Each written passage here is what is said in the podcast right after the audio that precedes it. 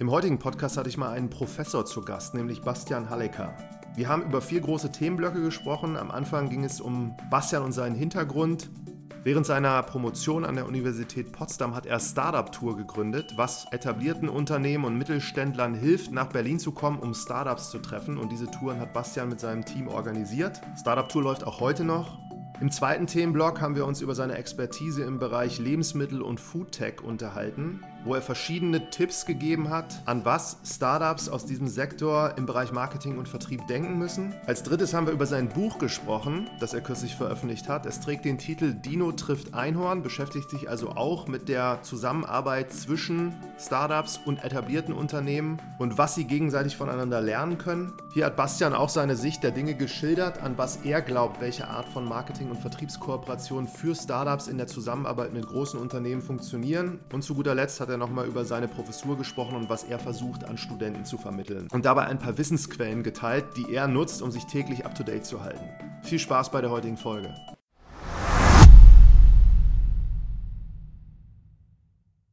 Willkommen zu einer neuen Folge von Marketing from Zero to One. Heute habe ich mal einen Professor zu Gast und zwar Bastian Hallecker. Hi Bastian. Hallo Martin, hallo. Du hast ja super viele spannende Sachen gemacht in den letzten hier 20 Jahren und am besten starten wir mal, dass du selber mal so ein bisschen über deine Projekte erzählst und was du so täglich eigentlich tust. Genau, also ich bin tatsächlich so ein Tausendsasser, ja, also Professor sind wir uns ja, da haben wir schon eine äh, Parallele, aber ansonsten bin ich tatsächlich sehr vielseitig unterwegs. Ähm, ich habe tatsächlich eine kaufmännische Ausbildung, also ich bin den Ausbildungsweg erst gegangen ähm, und hatte einen eigenen Edeka-Markt, äh, bin eher lichtlinear gestartet, äh, Abi, zweiter Bildungsweg, dann BWL studiert und habe während des BWL-Studiums auch angefangen als Berater. Damals hat man das ja so gemacht, heute ist halt eher Gründer angesagt, Gründertum angesagt. Äh, vor zehn Jahren war es halt eher Beratung oder Investmentbanking, das war schon mal ganz spannend von der Entwicklung war ein paar Jahre in der Beratung und habe dann aber tatsächlich nochmal gedacht, okay, ich muss nochmal einen draufsatteln inhaltlich. Also mir ging es halt um, das, um die inhaltliche Komponente, wirklich nochmal für etwas zu stehen. Und dann habe ich in Potsdam Innovation Entrepreneurship äh, promoviert ähm, und äh, habe aber parallel dazu angefangen, auch sehr stark mich mit diesen Innovation Entrepreneurship-Themen zu beschäftigen. Dann war ich natürlich in Berlin, logischerweise. Ich bin auch gebürtiger Brandenburger, jetzt Berliner und konnte da dann anfangen, auch Anfragen von der etablierten Unternehmenswelt zu beantworten, die dann gesagt haben, Bastian, du bist doch ein junger Typ, kannst du nicht mal irgendwas mit Startups mit uns machen? Und dann habe ich so während meiner Promotion online, äh, jetzt nicht Online-Sessions, sondern waren es noch physische Meetings äh, zusammengerufen und da hatten die ganz, ganz viel Spaß. Und das ist halt etwas, was dann äh, quasi so ein bisschen in, das, äh, in meine erste eigene Gründung Startup to Berlin geflossen ist. Und ja, seitdem bin ich tatsächlich aktiver Unternehmer, selber äh, super aktiv in verschiedenen Themen. Also ich versuche auch die Vielseitigkeit zu bewahren, weil mir das wichtig ist, diese verschiedenen Perspektiven fortlaufend zu haben, zu erweitern, einzunehmen, um dann Dinge wieder zusammenzubringen. Ich habe mich bewusst auch dagegen zu entschi äh, entschieden, auf ein Thema zu fokussieren. Und das ist auch etwas, was für mich als, als Person auch so, dieser Tausendsasser, Hans Dampf in allen Gassen, ja, dieses vielleicht, Startup sagt man immer nach, sie sollen Fokus, Fokus, Fokus oder Gründerinnen und Gründer, ja, immer sagen Fokus, Fokus, Fokus. Ja, und ich sage immer, ja, mein Fokus ist eigentlich nicht zu fokussieren. Ja, ich habe mich also bewusst auch dieses wenn ich Connecting the Dots machen will, brauche ich halt viele Dots und die müssen halt idealerweise aus unterschiedlichen Bereichen kommen. Ja. Und das prägt mich eigentlich meiner ganzen Arbeit. Ja, super. Dann lass uns doch mal über deine Projekte sprechen. Jetzt hast du Startup Tour schon gerade erwähnt. Mhm. Und ähm, meiner Erinnerung nach ist Corporates, die sich dafür interessieren, die können dann bei dir so eine Tour buchen und du führst sie dann durch Berlin und stellst ja. so verschiedene Startups vor. Genau, das war tatsächlich durch diese Anfrage damals während der DIS hat es, äh, habe ich es einmal gemacht, quasi ein paar Leute in einen Raum und es war super. Und dann habe ich gesagt, super, wie toll. Und habe dann einfach eine Website ins Leben gerufen, 2015, ja, startuptour.de, das gab es als Domain noch, habe ich halt reserviert, habe da eine Website, ja, habe einen Studenten rangesetzt, 50 Euro stand das Ding. Ich habe keinen Google AdWords draufgeschaltet, ich habe ein paar Content-Themen draufgepackt, ne, logischerweise, weil ich dachte, okay, Startup-Tour, das gab es so nur im Silicon Valley davor. Ja, ich glaube, da hieß es aber auch Safari und Journey und alle möglichen anderen Begriffe. Aber in Deutschland gab es das nicht. Ich habe es aber nicht gar nicht so bewusst wahrgenommen, sondern es einfach gemacht und dann zwei Monate später war der erste Mittelständler, ein CEO aus dem Mittelstandsbereich, äh, Automobilzulieferer etc., der war da einen Tag und dann, oh, uh, dann muss ich ja was tun. Und dann habe ich dann mal ein paar Leute kontaktiert und dann hatten wir einen tollen Tag durch die Factory und so weiter und so fort. Aber super, ich gesagt, geil eigentlich. Und dann habe ich das einfach weiterlaufen lassen. Ich habe gar keinen Marketing-Spend oder sowas investiert, sondern habe einfach versucht, den einen oder anderen Content-Artikel darauf zu legen. Ne? Und am Ende, muss man ja ehrlicherweise sagen, habe ich damit ein totales No-Tech-Business gebaut. Ja, heute hm, kann ich das mit voller Stolz sagen. Zwischenzeitlich hatte ich immer so gedacht, ja, ich mache ja eigentlich nur Events, weil ich habe ja nichts anderes gemacht, als Unternehmen nach Berlin einzuladen. Ob einen halben Tag, einen Tag, ob es eine Person oder 100 Personen war am Ende egal. Und habe mit denen äh, verschiedene Events gemacht, Startups besucht, äh, auch so ein bisschen Workshop, lass die mal zusammenarbeiten und so weiter. Totales Event- und No-Tech-Business. Aber, mhm. und ich kann das eigentlich sagen, ich habe die letzten sechs Jahre nebenbei, das war kein Vollbusiness, sondern eher ein Side-Business, Geld damit verdient, mein Netzwerk zu erweitern. Und das ist etwas, wo ich dann heute echt mit voller Stolz auch sagen kann, okay, das muss mir erstmal einer nachmachen und habe damit auch die Kategorie, ja. Und ihr seid ja quasi im Marketing, ja, und dieses definiere mal eine Marktkategorie, ja, für dich, dass du so ein bisschen der Category Champion und der King bist. Und das muss ich sagen, mit dem Startup-Tour-Thema geschafft. Danach sind ganz viele andere auch entstanden in Berlin und auch weiter hinaus. Und bis vor Corona, also bis Corona, jetzt Anfang des Jahres 2020, lief das auch echt gut nebenbei. Jetzt natürlich Corona-bedingt gab es natürlich einen wahnsinnigen Abschwung, aber dadurch, dass es nicht mein Hauptbusiness ist, sondern ein nettes Side-Business.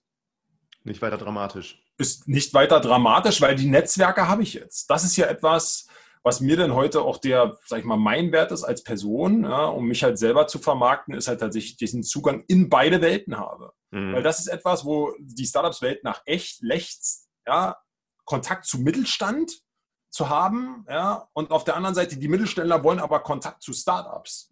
So, und da in beiden Welten unterwegs zu sein, die Sprache zu sprechen, die Leute zu kennen und das konnektierende Element zu sein. Das ist mhm. quasi etwas, wofür ich stehe und deswegen sage ich auch, ich bin der Connector. Ja. Ich habe vorher mal gesagt Matchmaker, aber dann hat mir irgendwann einer gesagt, das heißt im Dating genauso. Da habe ich gedacht, okay, das mache ich nicht, sondern mache halt eher die Connector. Ja, und das ist halt etwas, äh, das alles aus dieser Startup to Berlin Geschichte entstanden ist.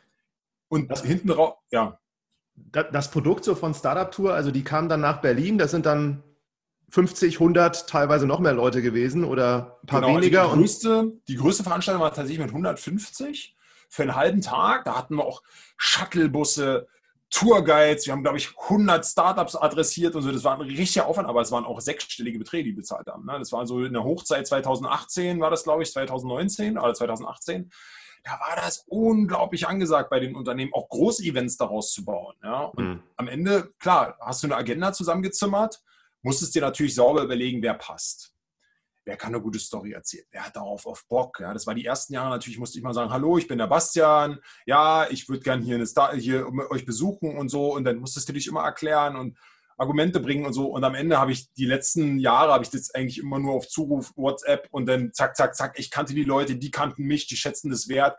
Und dann habe ich auch immer unterschieden, ist das quasi eine Bespaßungsveranstaltung? Das heißt, die wollen mal ein bisschen entertained werden? Oder ist da wirklich Entscheidungspotenzial hinter? Die haben Suchen nach Fragen oder die haben Fragen, suchen nach Lösungen. Mhm. Dann habe ich ganz klar gesagt, pass auf, sobald es Bespaßung ist, kommuniziere ich das gegenüber den Startups und die Startups kriegen dafür x Euro. 500 Euro die Stunde.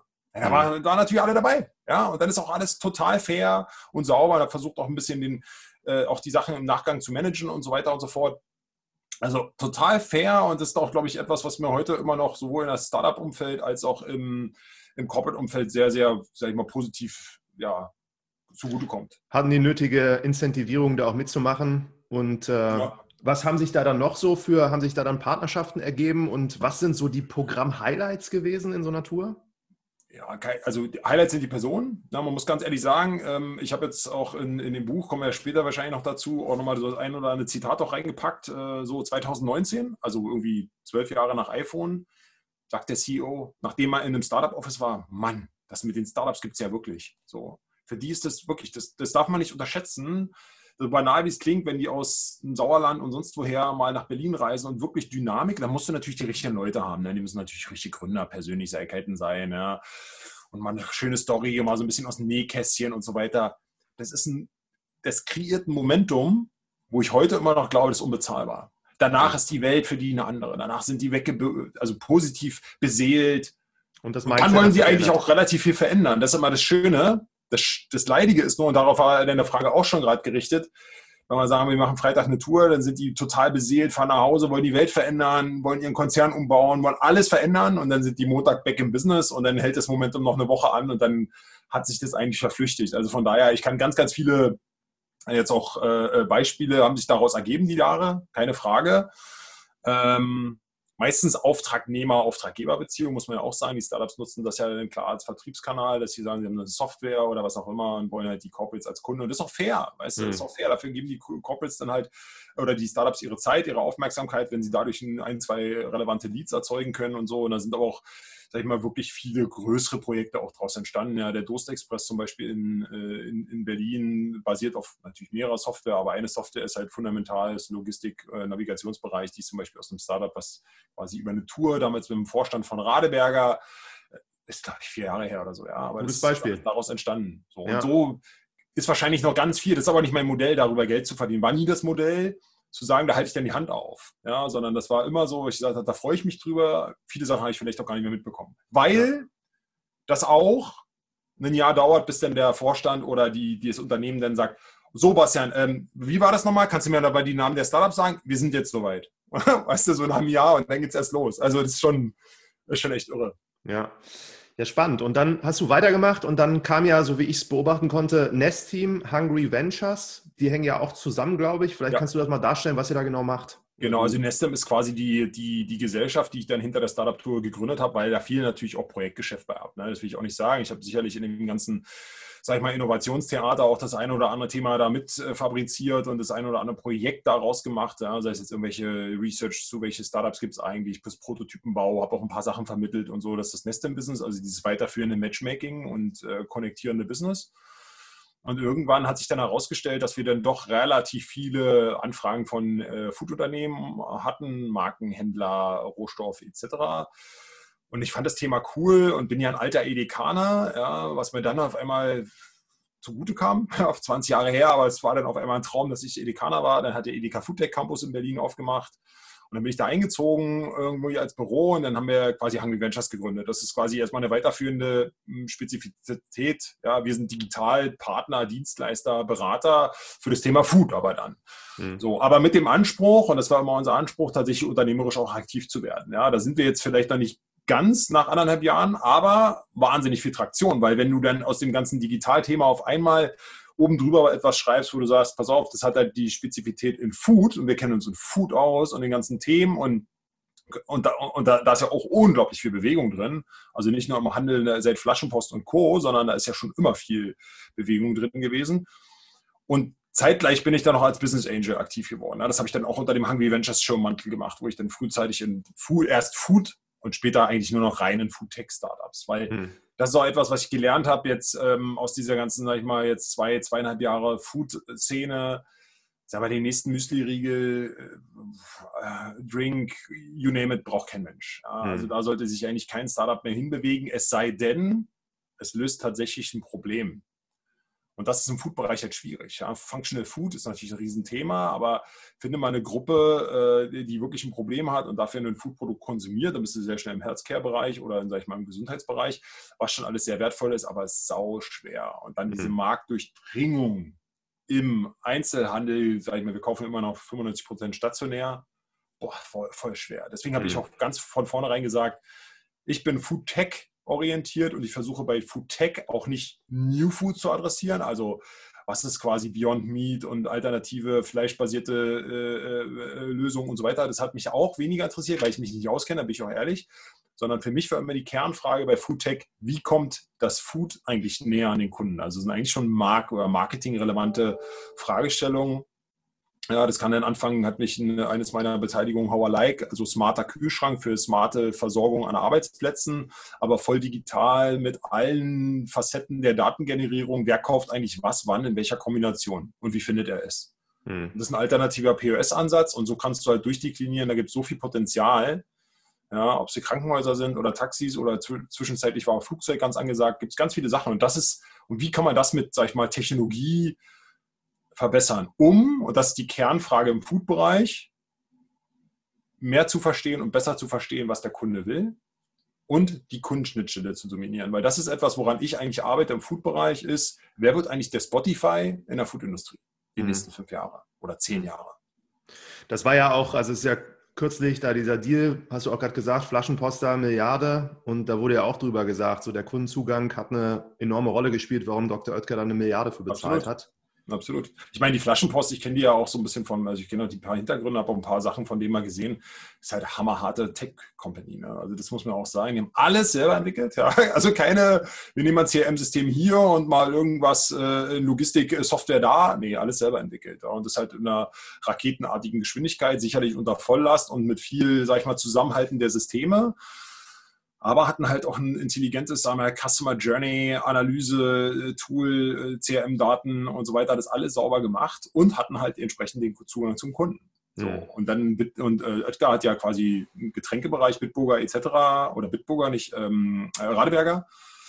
So, und auf einmal hast du mal als Radeberger über Flaschenpost dann optional den Weg zum Endkunden. Mhm. Und das hat, und das haben die alle nicht. Das, das ist ja das, das Wahnwitzige eigentlich im Consumer Good Bereich. Die entwickeln immer noch Produkte, da werden sie immer schneller und auch besser, sieht man im Lebensmittelregal. Aber dann ist immer die Marketingbombe, Fernseh, Plakat, you name it, wurde halt abgefackelt. Und dann werden irgendwann die Verkaufszahlen und Produktionszahlen eingelesen. Aber wer, wann, wo, in welchem Zusammenhang, also datenbasiert, Kundeninsights quasi null. Hm. Das ist aber in Deutschland natürlich auch ein besonderer Markt mit diesen 95 Prozent kaufen hier im lokalen Handel oder stationären Handel da ihre Lebensmittel noch. Das ist ja, ja. in anderen Ländern schon mal anders. Aber ich frage mich jetzt auch, also wenn du viele Gründer so auch triffst, und das ist in der Vergangenheit auch bei mir passiert, die irgendwas mit Food machen, sei es, dass sie tatsächlich irgendein Müsli-Riegel oder sonst irgendwas tun, sondern verkaufen die das oder wollen es meistens übers Internet verkaufen, was sehr schwer ist. Also wenn sie hier einen eigenen Shop bauen für so ein, zwei, drei Produkte, oder sie müssen halt zwangsläufig dann in den stationären Handel reinkommen, hm. um da irgendwie auch Erfolge zu haben. Und da frage ich mich so wie du, du hast dich da auch mit beschäftigt, was würdest du solchen Leuten sagen, so marketing- und vertriebstechnisch? Wie kommt man überhaupt in den Handel rein? Ja, also, das, also das davor geschaltet ist auf jeden Fall mal richtig. Also immer Direct to Consumer, weil das ist das, wo alle, sag ich mal, Marken, großen Corporate Food Marken erstmal hinwollen. Ne? Die wollen ja alle direktes Endkundengeschäft. Also das ist etwas, wo jedes Startup sicherlich anfangen sollte. Der Nachteil ist tatsächlich, wenn du ein, sag ich mal, sag ich mal, nicht kompetitives Produkt oder irgendwie sag ich mal, keine klare 10x-Differenzierung hast in deinem Produkt, dann machst du halt Google und Facebook reich und musst halt viel Geld im Marketing stecken und das alles, das kleckert alles vor sich hin. Trotzdem ist der Ansatz ja richtig, weil das ist ja das, was quasi den Unterschied ausmacht, dass du halt diese direkte Kundenbeziehung aufbaust. Im Kleinen. Ja, das ist auch den großen Marken bewusst, dass du darüber nicht die Masse schiebst. Willst du erfolgreich sein, musst du danach Stufe 2 irgendwann äh, offline gehen. Siehst du auch, ja, also Warby Parker oder Dollar Shave Club oder you name it, die gehen ja alle irgendwann offline ja, oder Casper-Matratzen oder das sind ja so die typischen consumer-orientierten D2C-Modelle, die sehr erfolgreich waren. Da gab es auch jetzt äh, irgendwann der Florian Heinemann hier von Project A, ist der ein großer Vorreiter von dieser D2C-Geschichte. Die sind halt mit ihrem Horizon leider gescheitert jetzt. Ne? Also das war ja auch ein D2C-Taschen. Äh, Thema und ähm, ja, natürlich Corona-bedingt, aber man muss auch sagen, das Reisethema ist wahrscheinlich auch nicht wiederholbar genug. Also man muss bei dem Direct-to-Consumer extrem aufpassen, ne, lohnt sich der Wert der mhm. Ware, direkt ja, und ist eine gewisse Wiederholbarkeit da drin. So, die beiden Fragen muss man sich beantworten und dann natürlich oben drüber die Differenzierung. Wenn mhm. das stimmt, musst du da Ballett machen auf der Ebene, weil nur dann fällt es dir im Handel, in Offline-Handel zu kommen, eben einfacher. Du musst halt eine Sogwirkung erzeugen. Wenn du derjenige bist, der offline, äh, der mit deinem Produkt in den Offline-Handel willst, du bist der Bittsteller und musst dem allen anderen konkurrieren und musst, den, musst einzelne Einkäufer, im schlimmsten Fall einzelne Kaufleute marktweise akquirieren. Mhm. Das, das, also macht Spaß für, weißt du, das halt für die jungen Gründer, ich finde es immer toll, wenn die sprühen, oh, wir haben einen neuen Markt und wir haben jetzt hier Listungen in Rewe Süd, Südamerika, äh, Süd, also Südamerika, aber verstehst du, so, so, und so erkämpfen die sich halt den Markt. Und dann denke ich mal so, super. Und dann sind sie drin. Das Problem ist ja nicht in den Handel reinzukommen. Das schaffst du ja als Startup. Weil drin zu bleiben auch, ne? Genau, du musst ja, du bist ja ein gutes laufendes Produkt, wenn du mehr als ein Produkt pro Tag pro Markt, dann bist du schon in den letzten 20 äh, Prozent. Von der Drehzahl her hm. klingt das mal total wenig. Ja, weil eine Nutella wird tausendmal oder wahrscheinlich hundertmal pro Markt verkauft, weiß ich nicht. Aber viele Sachen drehen sich halt nicht so schnell. Wenn du dich nicht drehst, dann ist sofort Flächenrentabilität die Frage und dann fliegst du wieder raus. Und dann ist halt Cheat. Das heißt, du musst vorher die Arbeit machen, vorher die Marke, also positionieren, segmentieren, sauber dir eine, eine, eine, Followerschaft, nicht eine Kundschaft, sondern nur, das ist ja der Unterschied auch zwischen, sag ich mal, digital und, sag ich mal, analog geprägten Business. Wir denken ja hoffentlich in Followern. Das alles aufzubauen, sodass du eine Sogwirkung hast und erstmal die erste Welle überstehst. Weil, wie gesagt, reinkommen ist wichtig, aber die erste Welle heißt ja, findet genügend Nachfrage. Mhm. Wenn das läuft, dann hast du noch die Herausforderung, deswegen, ich bin da kein großer Fan mehr von, weil dann hast du eine Herausforderung, dann wird der Kunde anspruchsvoller. Dann musst du eine Produktvarianzen erhöhen, dann musst du von trocken in kühl, frisch und whatever. Und dann hast du, dann bekommst du auf einmal von deinem, erst hast du nur Pulver gemacht und jetzt willst du aber irgendwie einen frischen Drink, dann hast du auf einmal Kühlkette und tausend Sachen und dann musst du alles aufbauen als Startup. Und dann denke ich immer so, deswegen bin ich halt so ein Tech-Freund.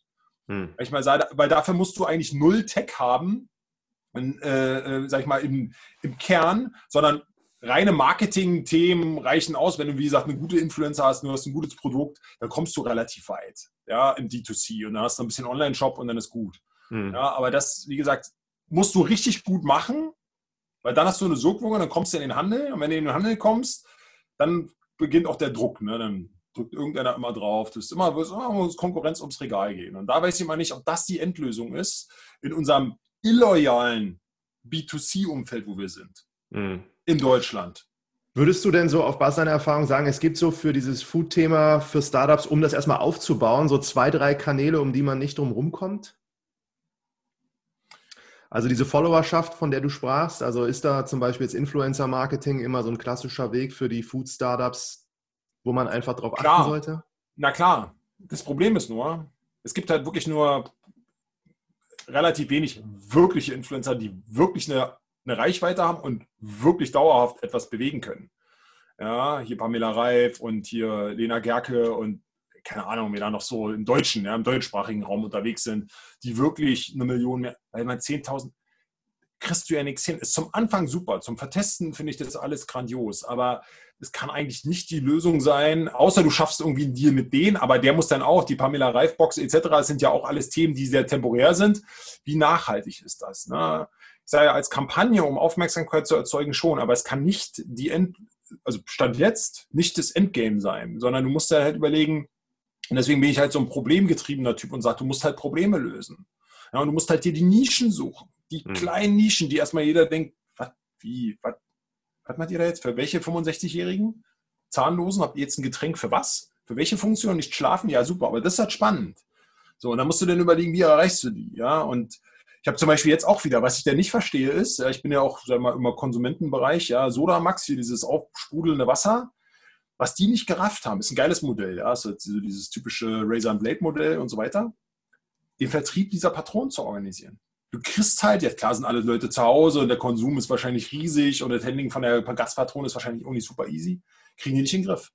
Warum steigen die nicht auf Online um? Warum machen die mir nicht hier einen Lieferdienst nach Hause und so? Das verstehe ich nicht. Weil jetzt halt wieder Corporate, ne? ich weiß nicht so oder ich weiß nicht, wie groß die sind, wie alt die sind, aber das kriegen die halt nicht auf die Reihe. Also eine gute Experience, gutes Produkt, Problemlösung, eine gute Experience. Da sind wir mhm. wieder beim Basic eigentlich. Da reden wir jetzt über nichts Neues. Ja, aber durch die Art und Weise, die Dynamik und auch die, sag ich mal, Anforderungsprofile, die sich immer wieder neu ergeben, musst du halt da super gut sein drin. Und das mhm. sind ja digital gestützt. Und das ist viel, viel wichtiger, als sich die Frage zu stellen, na, wie komme ich jetzt in den Offline-Handel? Mhm. Ich frage mich bei diesem, also Soda, wo du es gerade erwähnst, da, das muss auch vielleicht politische Gründe haben, weil wenn du dir überlegst, was so eine Gaskartusche kostet, ne, das ist ja, ich weiß nicht, im Centbereich, dann verkaufen die das für 6, 7 Euro und dann ist der Handel der größte Abnehmer und vielleicht haben die ja keinen Bock drauf, das über einen anderen Weg zu machen, weil sie dann da. Du, also klar, sowas spielt natürlich, aber das ruft ja sofort Ne? Also Pain ist ja immer das Beste, darüber nachzudenken, okay, warum ist das eigentlich so? Nicht, wie kann ich es besser machen, sondern versuchen zu verstehen, warum das so ist. Das ist mich viel wichtiger, weil das auch ein Fehler, den Gründer halt immer wieder machen, ja, zum Anfang zu sagen, ich habe ein Problem und ich habe die Lösung dafür und dann lege ich los. Das ist halt das Schwierige, in dem, in dem Umfeld von mir selber auf die Welt zu projizieren, sondern viel wichtiger ist immer erstmal zu verstehen, also sich wirklich reinzugraben, warum das so ist. Genau, da muss man nicht verstehen, wie ist denn eigentlich das Logistiksystem und überhaupt die ganze Mineralwasserindustrie, die haben natürlich erstmal relativ wenig Interesse daran. Ja? Und ich habe heute erst mit einem großen Küchenbauer gesprochen. Und den sein Hauptpunkt 2021 in der Strategie für Nachhaltigkeit ist, wie kriegen wir das ganze Armaturen, Wasser, Sprudel, Reinigung, Entkalkung, alles an einen. Ne, das, was Hans Grohe jetzt heute schon macht und so, Riesenthema. Mhm. springen die wahrscheinlich die Sodamaxe gleich weg, weil das bauen sie dir gleich in die Küche mit ein. Und du mhm. musst dich um nichts mehr kümmern. Und das Wasser liegt ja schon da. Also von daher, da würde ich halt anfangen. Ja? Jetzt kannst du nämlich, weil da kenne ich jetzt zum Beispiel beim Thema Wasser wieder ein Startup, das sitzt irgendwo in der Nähe von Frankfurt oder. Die haben zum Beispiel so Filtersysteme entwickelt, weil das Problem ist nämlich, dass unser Wasser halt voll ist mit, mit Mikroplastik und mit Arzneimittelrückständen und die ganzen normalen Filter das alles nicht rauskriegen. Also wir ziehen halt, keine Ahnung, ich glaube, so viel wie, auf, wie eine Kreditkarte ist im Jahr Mikroplastik durch Wasser in uns rein. Ja, so. Hm. Das zu lösen, weil das ist ja wieder ein Problem. Aber, aber da merkst du schon, wenn wir über sowas reden, wie schnell wir weg sind vom Müsli-Riegel. Und ja. dafür will ich immer sensibilisieren. Dafür will ich halt arbeiten auch. Ich bin auch immer offen für jeden Gründer und Gründer aus diesem Bereich, um ihn davon abzubringen in dieses, ich habe mal ein Consumer-Produkt und mache mal Werbung und mache ein bisschen fancy und bin halt schneller, juhu, und versuche dann im Handel irgendwie groß zu werden. Hm. Ja, gute Insights, also was das Thema angeht. Was hältst du von, also ich assoziiere ja auch Food immer so ein bisschen mit Höhle der Löwen. Da gab es ja auch einige, die dann einfach von Ralf Dümmel in den Handel gebracht wurden und für die Höhle der Löwen eigentlich so ein gutes Sprungbrett waren. Frag mich immer, wie weit waren die da, als die da waren, so übergreifend? Also das ist ja eine Werbeveranstaltung, das ist ja auch klar, äh, weiß auch jeder. Ähm, ich kenne keinen Startup-Vertreter, der das wirklich ernsthaft guckt, außer sie sind selber in der Show. Dann machen sie mal eine schöne Party weil es halt irgendwie drei Millionen Reichweite äh, und so weiter. Die sind natürlich alle total prepared bis dahin, ne, ist völlig klar. Also ist ja klar, du bist dann, hast ja dann Online-Kapazitäten hochgefahren, du bist dann halt verfügbar, wenn du mit dem Dümmel zusammen bist, bist du nächsten Tag im Offline-Handel und so weiter. Das ist schon alles äh, völlig klar. Jetzt würde ich aber, das könnte man auch mal, muss ich mal mitnehmen, können wir mal über eine Abschlussarbeit gemeinsam drauf laufen lassen, Martin. Äh, wie viele davon geht es denn jetzt noch gut? Das ist nämlich ja. eine Frage. Baust du wirklich einen nachhaltigen, äh, sag ich mal, Wert innerhalb einer Firma auf? Baust du wirklich was Verteidigbares auf? Das bezweifle ich. Das ist eben eine, Market, eine reine Marketingaktion mhm. der Löwen, was ja auch gut ist. Ich schätze das total. Ich habe auch mal versucht, da reinzukommen mit einem unserer Startups und so. Das haben wir dann nicht geschafft, weil das wäre ein Traum. Ja, und das, das, glaube ich, muss man immer im Hinterkopf behalten. Eines der bekanntesten ist, glaube ich, Y-Food. Die haben es, glaube ich, auch über Höhle der Löwen geschafft. Aber bei Y-Food muss ich positiv dazu sagen, die lösen halt ein Problem. Die haben einen neuen Markt kreiert. Meal Replacement gab es vorher nicht. Es gab vorher die Pumpernahrung, hier Eiweiß, irgendwas und es gab irgendwelche anderen, sag ich mal, Ready-to-Eat-Sachen und die machen Meal Replacement. Hier hast du einen Shake, fertig, ziehst du aus, trinkst du aus, hast deinen Mittag weg. Mhm. Das war ein neuer Markt. Das gab es, also Soylent aus den USA und die haben halt hier in Europa, waren die ersten, haben das erkannt, einen neuen Markt kreiert, definiert und hatten damit einen neuen, sag ich mal, Markt äh, sage ich mal, Teilnehmerkreis geschaffen, eine homogene Gruppe adressiert und sind deshalb erfolgreich. Nicht, mhm. weil sie ein geiles Marketing bei Hülle der Löwen waren, sondern weil sie einfach hinten raus, natürlich auch gut skalierbare und so weiter, gutes Produkt, bla bla bla, ne, das alles, gehört dann alles dazu. Aber das ist für mich der Erfolgsfaktor gewesen. Ja. Gut, halten wir das so fest, wenn ein Student oder eine Studentin jetzt hier zuhört und sagt, sie hat Bock, mal zu analysieren, wie viel von diesen Hülle der Löwen Food Startups noch existent sind, kann cool. sie sich an uns wenden. Genau, existent sind, genau. Und dann kann man ja auch noch ein paar andere Möglichkeiten machen, genau wie bei der Entwicklungsverlauf. Ja, haben die wirklich Product Market Fit erreicht oder sind sie eigentlich schon beim Problem Solution Fit gestorben? Ähm, wie, weiß für sich, wie sind die danach in die Handelsstruktur reingegangen? Also man kann ja verschiedene Ebenen dann betrachten, aber es wäre cool. Mhm. Okay, springen wir mal zu deinem Buch. Du hast es jetzt Dino trifft Einhorn genannt und 55 Dinge, die Unternehmen und Startups voneinander lernen müssen, um erfolgreich zu sein. Genau. Das hat sich ja aus seinen ganzen Praxistätigkeiten ergeben quasi. Ja, genau. Das war ja so ein bisschen diese ganze Connector-Rolle der letzten fünf, sechs Jahre eigentlich. Das ist eine Herzensangelegenheit, auch muss man, ich habe das selber geschrieben, selber verlegt und so weiter. Können wir gleich nochmal vielleicht was zu sagen. Ähm, aber ich konnte es ja teilweise nicht mehr hören, äh, dass, sag ich mal, auch im Jahr 2020 immer noch Unternehmen zu mir kommen und sagen, du Bastian, das mit den Startups, das wollen wir jetzt auch mal machen. Ich habe gestern erst wieder eine E-Mail bekommen von einem großen, sag ich mal, Dienstleister, der sagt, na, wir haben jetzt beschlossen im Vorstand, na, wir wollen jetzt auch mal was mit Startups machen.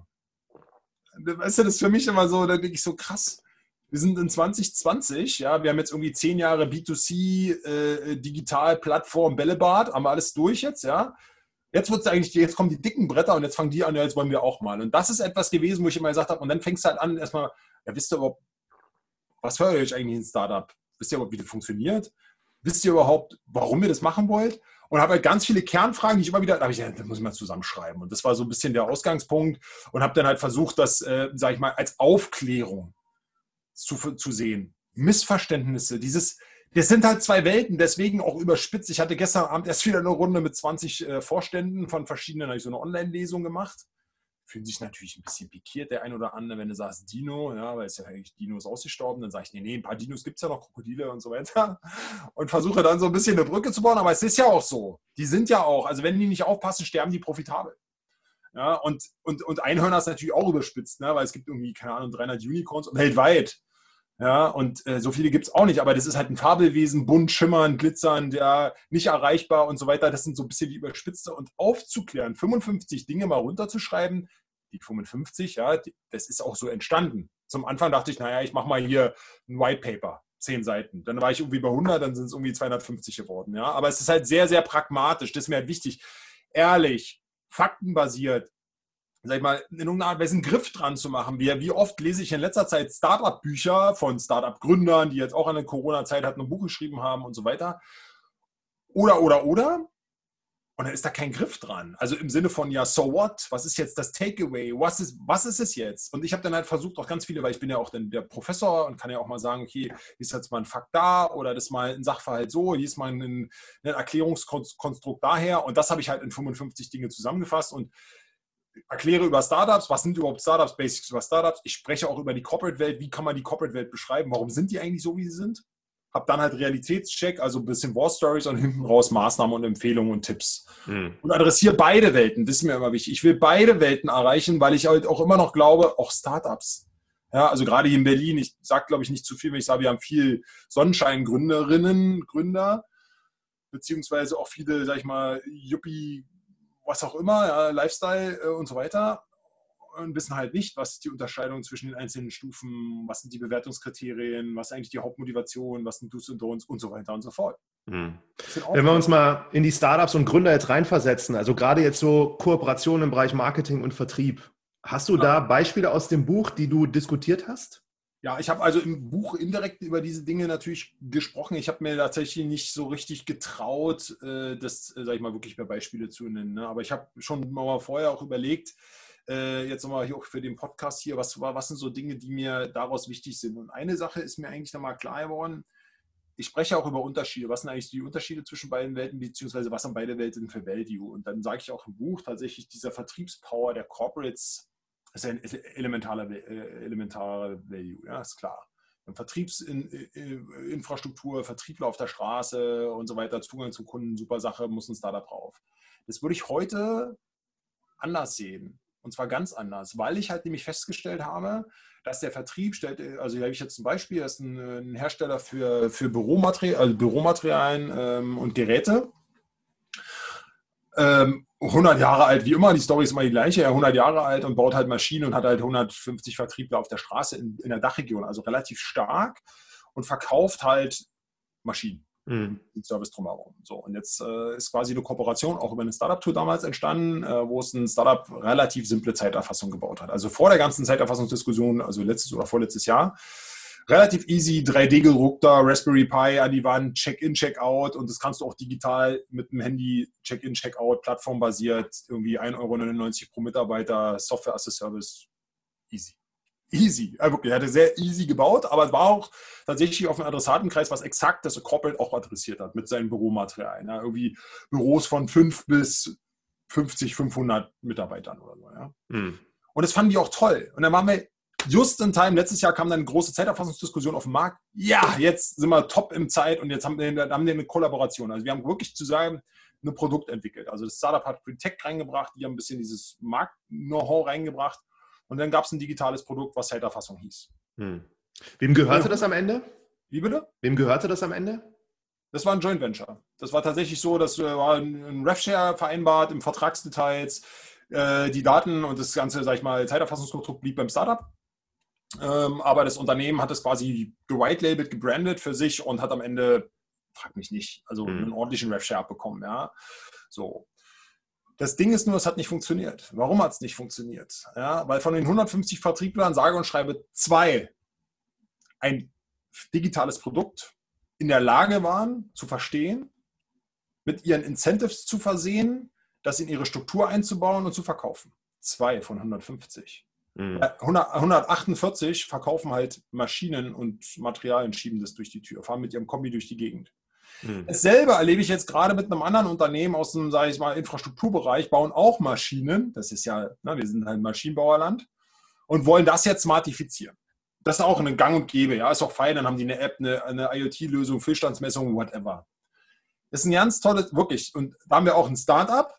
Die haben wirklich die, die ganze Plattform, die ganze Sensorik, die ganze Datenauswertung können die halt richtig gut. Das kann das Corporate nicht. Also da ist die Synergie offensichtlich. Und da ist jetzt genau das Gleiche. Der Vertrieb ist auch über 100 Leute stark. Wird echt schwer. Jetzt wissen wir natürlich schon, dass es schwierig ist, ja, da Vertrieb zu machen. Oder das in den bestehenden Vertrieb. Jetzt plädieren wir für ein Joint Venture. Aber jetzt sagt der Inhaber, inhabergeführte Firma, wie Joint Venture? Das gehört nicht 100% mir, das geht aber nicht. Dann müssen wir den Vertrieb umschulen. Hm. Geht auch nicht. Ja, also es geht, verstehst du, von daher habe ich mir noch mal so ein bisschen in der Vorbereitung auch überlegt, die haben ja mehrstufigen Vertrieb. Ja, im B2B-Bereich. Auch im B2C hast du oft, wenn du jetzt mal sagst, du bist halt ein Markenhersteller oder so, dann hast du ja auch verschiedene Stufen und so. Du hast ein, äh, Consumer-Produkt, hast auch mehrere Stufen. Das muss halt aufgelöst werden eigentlich. Aber das können die nicht, weil die Strukturen, die hängen halt dran. Die haben halt Angst vor dem Großhandel, wenn die jetzt den Großhandel, ja, und ihre Produkte da und ich hatte mal Medizingerätehersteller, die verkaufen alle über den Großhandel, alles per Fax. Hm. Und dann habe ich gesagt, Direct to Consumer, ja, aber das dürfen wir ja nicht. Können wir nicht. Wir können die nicht Direct to Consumer machen. Also auf jeden Fall hört sich gut an, aber ist mit Herausforderungen jedes Mal Total. sehr individuell. Also diese wirkliche B2B-Kooperation mit einem klassischen Vertrieb sehe ich eigentlich fast als nicht möglich an. So, und das habe ich jetzt gelernt, wirklich nochmal die letzten ein, zwei Jahre aktuell auf diese Themen. Die wollen jetzt immer auf die bestehenden Produkte, digitale Services, Sensorik, whatever, ja, also dieses ganze. Und dann sage ich denen immer, pass mal auf, es geht doch nicht darum, wir sind doch auf einem anderen Weg unterwegs. Wir müssen doch von Produkten, gehen die jetzt alle auf Services und wollen jetzt Daten. Das ist ja auch richtig. Und dann sage ich mal, warum wollt ihr nicht Daten? Warum? Weil es in Zukunft darum geht, Experience zu verkaufen. Und dann sagen sie schon erstmal, aha, so, hilft mir aber auch nicht, wenn Sie das verstanden haben, weil der Vertrieb das nicht versteht. So, der Vertrieb, und das ist halt etwas, wo ich halt, in, sag ich mal, zu 99 Prozent, ich hatte auch gestern mit einem Heizungshersteller zu tun, ja, die machen jetzt alle aus dem Homeoffice Vertrieb. Aber die machen trotzdem Vertrieb, wie sie es immer gemacht haben. Hm. Das ist etwas, wo du dann sagst, dann kommst du mit einer digitalen Lösung, dann hast du ein Software-as-a-Service-Modell, das ist ganz anders, sag ich mal, ist ein ganz anderer Incentive dahinter. Du musst ganz andere Argumente bringen, weil du ja Experience verkaufst, weil du sammelst ja Daten, da hat sowieso sofort jeder Schiss und da ist der, der klassische Vertrieb echt, mh, hm, sag ich mal, nicht ausgegrenzt, aber den würde ich dafür nicht nehmen. Von daher plädiere ich immer sehr stark jetzt bei solchen äh, Konstellationen immer, ähm, sag mal, in irgendeiner Art Joint Venture zu kreieren, wo das Startup dann den Vertrieb macht und am Ende quasi irgendwie gibt es einen Rev-Share. Aber die brauchen sich mhm. darum nicht kümmern, sondern weiter ihre Maschinen bauen. Naja, da hast du dann natürlich auch wieder nicht die volle Verantwortung, beziehungsweise gibst ziemlich viel ab, auch als Gründer oder als Startup. Ja, und, aber ähm, das ist es ja. Das ist ja etwas, was in meinem Buch, die Kernmessage vom Buch ist, Collaboration is the new competition. Ich glaube eben daran, ja, im Wettbewerb zu denken, das, das ist ohnehin, äh, da denkst du im Vorgestern, ja, Du musst halt vorausschauen und das schaffst du halt nicht mehr alleine. Und das ist halt etwas, da adressiere ich jetzt nicht per se immer Corporate Startup. Das kann auch Corporate, Corporate Startup, Startup sein. Das ist völlig egal. Die, die Mixtur ist egal. Aber jeder kann halt irgendetwas und wir wollen mhm. gemeinsam eine Party machen. Die Frage ist immer, wer bringt was mit zur Party? So, und das, das wird halt krass zunehmen. Und ich habe auch nochmal habe ich auch nochmal überlegt, das Thema Vertriebskooperation oder sag ich mal Marketing-Vertriebskooperation im B2C-Bereich, da gibt es ja coole Beispiele, alles was so Boda Verlag, Pro7 Sat1, also diese ganzen Media for Equity Sachen, mhm. die helfen natürlich auch erstmal extrem. Ja, also Reichweite zu kriegen auch. Ne? Reichweite, natürlich. Reichweite zu kriegen, gibt es dann ein Equity ab, das kann man jetzt wieder diskutieren, ist das jetzt gut oder ist das schlecht mhm. und so weiter, ne? für die Folgerunden und so weiter.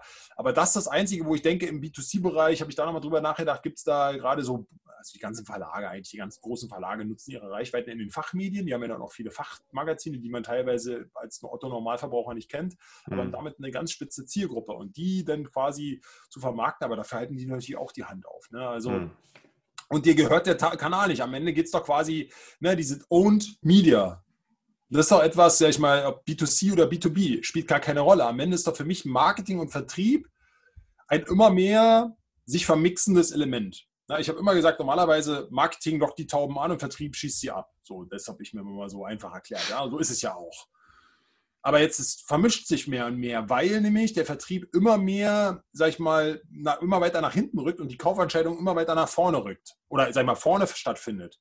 Ja, ich glaube, 70 Prozent aller Kaufentscheidungen sind getroffen, bevor der Einkäufer oder wer auch immer den Vertriebler anruft. Das sind 70 Prozent passiert. Das heißt, das Marketing muss eigentlich die ganze gute Content Arbeit machen vorher. Und dann Arbeit machen. Und da bin ich auch wieder, habe ich mir auch mit beschäftigt, weil ich sage, ja, was ist denn jetzt eigentlich Content? In der noisy World, in der wir sind, wie, wie machst du denn Content?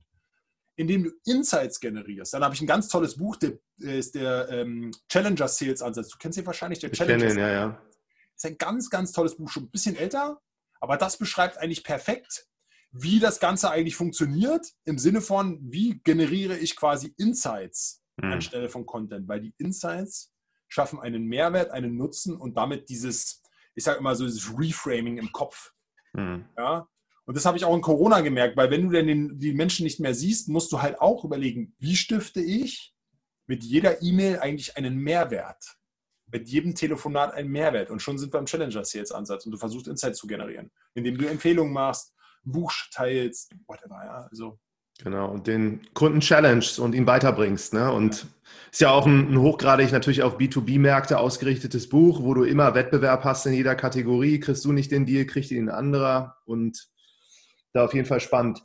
Also letzte Frage da nochmal zu. Ich hatte jetzt auch in Vorbereitung hier durch Zufall gelesen, du hast da auch, damals habe ich diese Studie verfasst, auch Kooperation, Startups und Mittelstand und wir haben das so in Modelle verortet. Das sind so Kreise auf dieser Achse, so Kollaborationskomplexität hoch oder nicht und diese ganzen Modelle, die es halt gibt, und wenn du dich jetzt in den Gründer oder die Gründerin reinversetzt, die wachsen will, dann habe ich immer so zwei Sachen gesehen. Entweder du kriegst Cash von dem größeren Unternehmen, das hilft dir zu wachsen, oder aber du machst halt irgendwelche Marketing- und Vertriebsdeals, was dir dann auch wieder hilft, Cashflow zu generieren äh, aus den Umsätzen, die du erwirtschaftest. Und ich frage mich halt immer, wenn man drauf guckt, so für welche Startups oder wer sollte da unbedingt drüber nachdenken, ob er vielleicht mit größeren Unternehmen so auf, auf Kooperation und Partnerschaften setzen sollte, so als Marketingkanal? Ja, also erstmal. Kann man das sagen? Ja, also erstmal zu deiner Übersicht, die habe ich auch tatsächlich im Buch drin, ja, habe ich euch auch nett zitiert, ja, ähm, weil ich halt denke, das ist eine schöne Übersicht gewesen zwischen den, was sind die unterschiedlichen Formate, ne, vom Inspirieren, Lernen über Pilotieren und Partnern bis hin zu, sag ich mal, äh, Investments und so weiter. Ich glaube halt ganz stark daran, man muss sich halt von den ganzen Dingen etwas lösen, ja, weil ich halt immer noch sage, auch Corporate-Welt sage ich immer, ihr müsst eigentlich versuchen, das, was ihr tut, besser zu machen. Dafür braucht ihr digitale Tools, da kann euch das ein oder andere Startup von der Methodik her helfen und so weiter und so fort, aber das ver ver verbreitert und verbessert eure Burg. Die Frage ist nur, was entsteht neben der Burg auf der anderen Seite des Flusses irgendwann mal? Was mhm. wird dann irgendwann? Weil irgendwann ist jede Burg hinüber. Das ist so, ja, das wird so sein. Irgendwann. Und was entsteht auf der anderen Seite des Flusses? So, und das ist etwas, was die halt in der Regel nicht alleine schaffen. Da gibt es halt unglaublich viel Spielraum für Kollaboration. Und ich sage dann immer, in diesem Feld, und das ist ja etwas, was ich mit meinem Buch auch äh, propagiere, ist es, wir haben zu viel Lösung für zu wenig Problem. Probleme werden die besseren Assets der nächsten fünf bis zehn Jahre und diese Probleme liegen im B2B, sind komplex, sind versteckt und werden eigentlich von der Corporate dominiert. Deswegen mhm. sage ich denen immer, ihr habt eigentlich geile Probleme. Und dann sagen die, sage ich ja nicht, ist ja nicht schlimm. Der Zugang zu Problem ist halt das neue Asset. Weil Technologie haben wir in der Regel wie Sand am Meer, Lösung haben wir wie Sand am Meer. Aber diese, dieses Zusammendrehen von, mhm. ich weiß wie, was weiß ich, mein, was weiß ich, äh, dieses ähm, äh, Gebäudeinfrastruktur, Abwassersysteme, Chemieindustrie, das ist alles komplexe Welt. Da haben wir als Startup außen vor, nie Ahnung von, kommen wir nicht ran, können wir uns nicht vorstellen, lalala. Die bringen das Problem und wir haben die Lösung. Und das muss man halt mit einem typischen Startup-Mindset auch zusammenbauen. Und da bin ich jemand, ich persönlich glaube halt viel eigentlich nur noch an das Joint Venture. Alles andere ist Startup, klar kann man auch mal die eine oder andere Vertriebskooperation machen, ich will das gar nicht ausschließen, ja, aber eigentlich glaube ich sehr stark an dieses Joint Venture, weil wenn sich die Unternehmen dazu bereit machen, nicht das Problem, wie werde ich innovativer zu lösen, das können hm. Startups nicht lösen. Das können sie nicht lösen. Da können sie sich was abgucken und können mal ein Startup einkaufen, machen Equihire, whatever, ja. Mhm. Aber sie müssen halt, wenn sie, wenn sie, sag ich mal, die zukunftsfähig sein wollen, brauchen sie ein neues Portfolio an Geschäft. So, das können sie aus der eigenen Kraft nicht und auch kollaborativ nicht unglaublich reißen, sondern wie kann ich mit Hilfe von Kollaboration komplett neue Bogen auf der anderen Seite des Flusses bauen? Das ist etwas, woran ich glaube und dafür bringt Startup Technologie und Mindset mit und Corporate bringt halt ein Problem mit. Und dann legt man halt los. Und das ist die nächste, das nächste Spielfeld der nächsten fünf bis zehn. Und da haben wir jetzt Deutschland auch alle Gründerinnen und Gründer sei dann nur ans Herz gelegt, sich darauf zu fokussieren. Weil da haben wir alles. Wir haben die Technologie. Also hier gibt es ja im Forschungszentrum XYZ. Wir haben ja, wir können ja zum Mars und zurück und noch weiter, technologisch. Nur eine Technologie ist ja nichts wert, wenn sie nicht erfolgreich kommerzialisierst. So. Hm. Und dafür braucht es halt wieder Entrepreneure und es braucht ein gutes Problem. Hm. Und das ist quasi die, die, die Kernmagic, die ich jetzt die nächsten fünf bis zehn Jahre sehe. Da hast du jetzt auch ein neues Unternehmen gegründet. Genau, da habe ich jetzt, äh, ja genau, das ist der German Deep Tech Institute. Ähm, das ein Institut, soll zumindest einen Institutcharakter haben, weil wir dort auf das Thema Transfer eben setzen. Also das ist genau, was ich eben beschrieben habe. Ich glaube an B2B, ich glaube an, äh, sag ich mal, an Kollaboration. Ich gehe quasi in der Welt draußen rum und suche quasi die, äh, die Corporates und ihre echt komplexen. Ich suche nur noch komplexe Probleme. Wir machen keine irgendwie, ja, wir brauchen mal hier eine App für irgendwas. Dann sage ich, suche euch eine Beratung, Agentur und sonst dergleichen, sondern wo sind wirkliche Probleme, die die Welt auch hat, nicht nur das eine Unternehmen. Und damit gehe ich jetzt in dem Schwerpunkt dann äh, eher so Richtung HPI, also technologieorientierten äh, Clustern. Und die haben die Technologie und dann müssen wir halt gucken, wie bauen wir das zusammen. Das ist quasi die Rolle von äh, German Deep Tech und äh, die Mission ist Unlocking Deep Tech. Weil das haben wir. Das Fraunhofer wird ja jetzt kritisiert, hat unglaublich viel Technologie, aber zu wenig Transfer. Und das zieht sich auch durch. Die Unternehmertum in München macht einen wahnsinnig guten Job. Das ist so ein bisschen der Leuchtturm des KIT. In Karlsruhe ist sicherlich auch noch gut, aber Berlin. Der WTH äh, auch.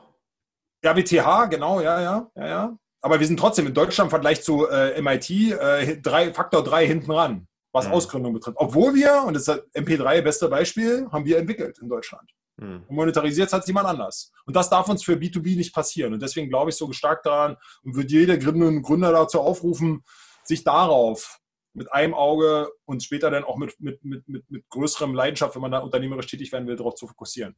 Hm.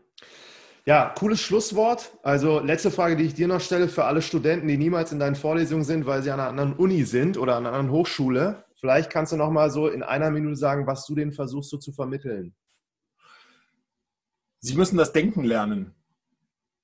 Weil am Ende Wissen ist da. Also das ist abstrus, immer zu denken, das Internet geht wieder weg und ich habe nicht mehr mein Wissen und Informationen auf dem Fingerprint. Aber denken lernen, die richtigen Fragen formulieren. Was gebe ich bei Google ein? Wie nutze ich die ganzen Tools, die es da draußen gibt, in einem richtigen Kontext, ja, um damit, sag ich mal, sehr schnell iterativ Dinge zu lösen. Hm. Das ist etwas. Also Probleme überhaupt zu erkennen auch dann. Ja, also genau.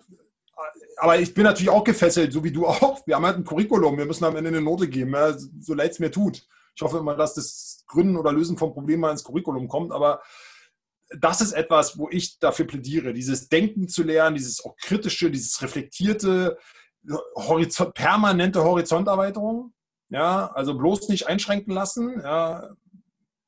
Es gibt alles da draußen, man muss es dann halt nur immer wieder, sag ich mal, aufnehmen, kontextualisieren, sich eine Frage daraus ableiten und das halt in irgendeiner Weise auch umsetzen. Und das ist etwas, wofür ich plädiere. Und da kann man auch nur sagen, damit ist auch Zukunftssicherheit gewährleistet. Alles mhm. andere,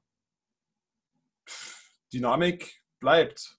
Ja. Jobs spinnen, Branchen disruptieren. Das, und ist auch gut so. Also, mein, ja, das wird halt so sein. Und wir nehmen halt nur an Dramatik zu. Technologie wird halt relevanter, dafür kann man sich auch nicht verschließen. Eine gewisse Technologieaffinität ist sicherlich auch mal ganz gut. Aber das ist Zukunftssicherheit. Zukunftsfähigkeit, würde ich mal sagen. Zukunftsfähigkeit herzustellen als Person geht genauso viel für Unternehmen. Cool.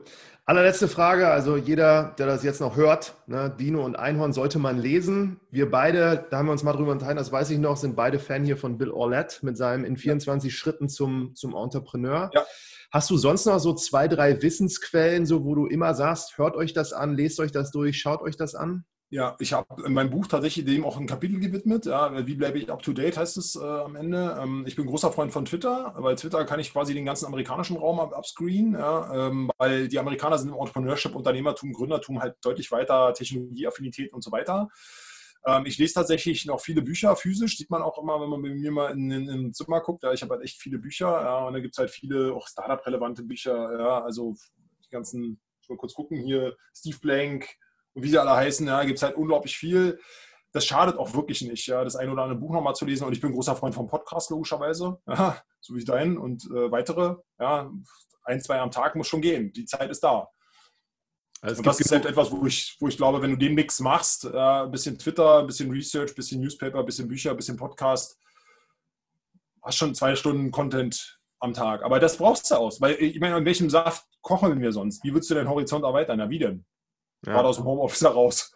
Ja. Musst du dir gute Wissensquellen suchen. Ja.